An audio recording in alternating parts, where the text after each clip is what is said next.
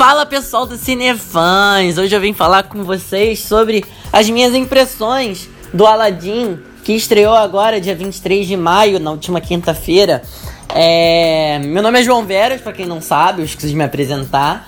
É... Isso faz parte de mais um pouco da cobertura sobre esse live action novo que a Disney trouxe pra gente. Foi o, o subsequente, né? O seguinte ao, ao Dumbo, que foi um fiasco e na minha opinião, e agora deu uma melhorada boa, muito boa, porque esse filme ele superou bastante as minhas expectativas, embora tenha tido uma coisinha ou outra que não me agradou muito assim. Mas vamos falar das coisas boas primeiro, né?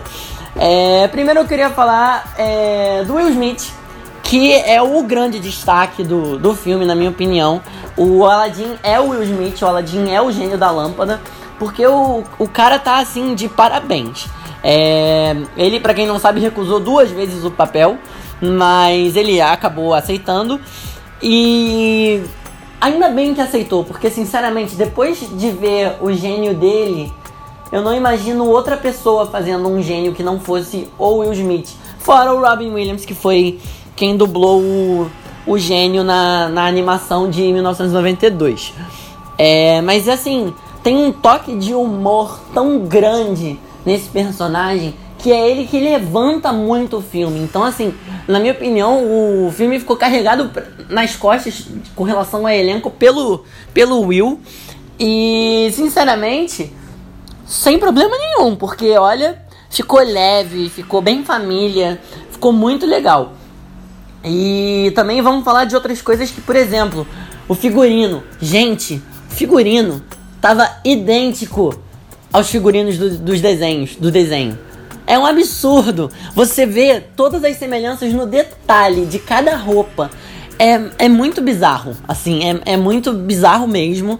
É, outra coisa muito legal foi a CGI, que trouxe o, o Abu, o Tapete, o Iago, o, o, o Tigre lá da, da Jasmine, que assim, transformou os animais e o tapete em personagens super carismáticos que dão um toque de humor ainda a mais no filme. Que ficou muito. Não ficou uma coisa bobinha, sabe? Ficou uma coisa engraçada. Ficou muito interessante. Foi muito inteligente eles terem feito isso. É, coube muito pro filme e contribuiu de uma forma muito positiva também. Mais uma coisa positiva: as músicas.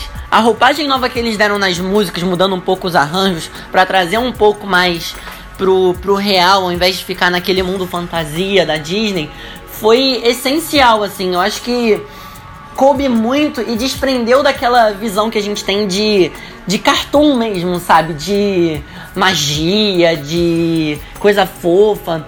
Tipo, muito muito interessante, sabe? Principalmente o que eles fizeram com a Whole New World, que tava com que era mais orquestrado mesmo e eles começaram o arranjo com um violão, uma coisa mais mais basicona mesmo, mais simples, e é o que é o que a música pede, sabe? É o que aquele momento pede. Aliás, falando em A Whole New World, que cena, gente. Pra mim é a cena do filme. Essa aí. Porque olha, foi assim, parece que eu tava vendo no cinema 25 anos atrás esse filme, porque tava tão perfeito que eu tava me sentindo, tipo, dentro da cena, sabe? Eu tava viajando no tapete mágico junto com a Jasmine e com a Aladdin. É...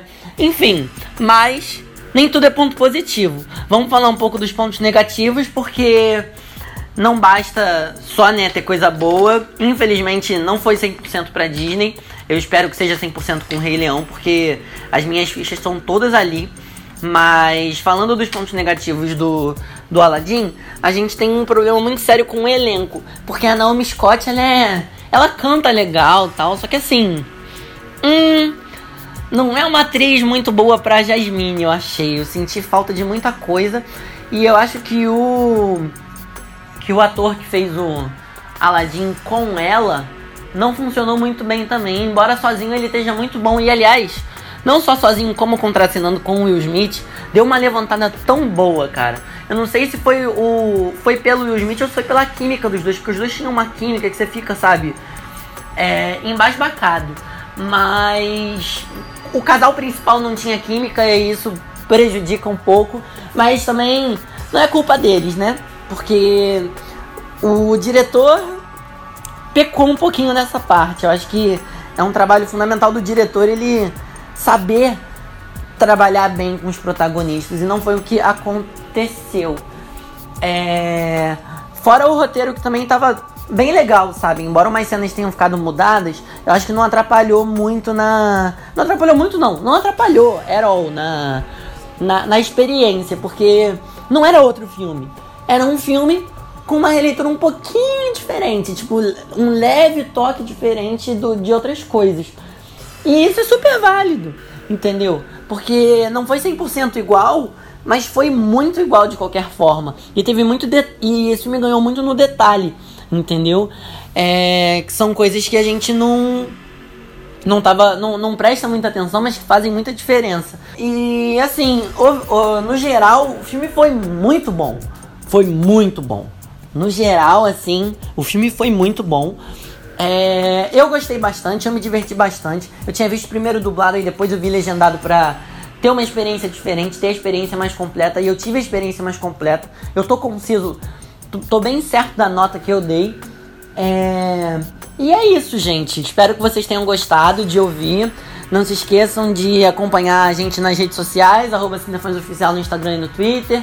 No Facebook é Cinefãs.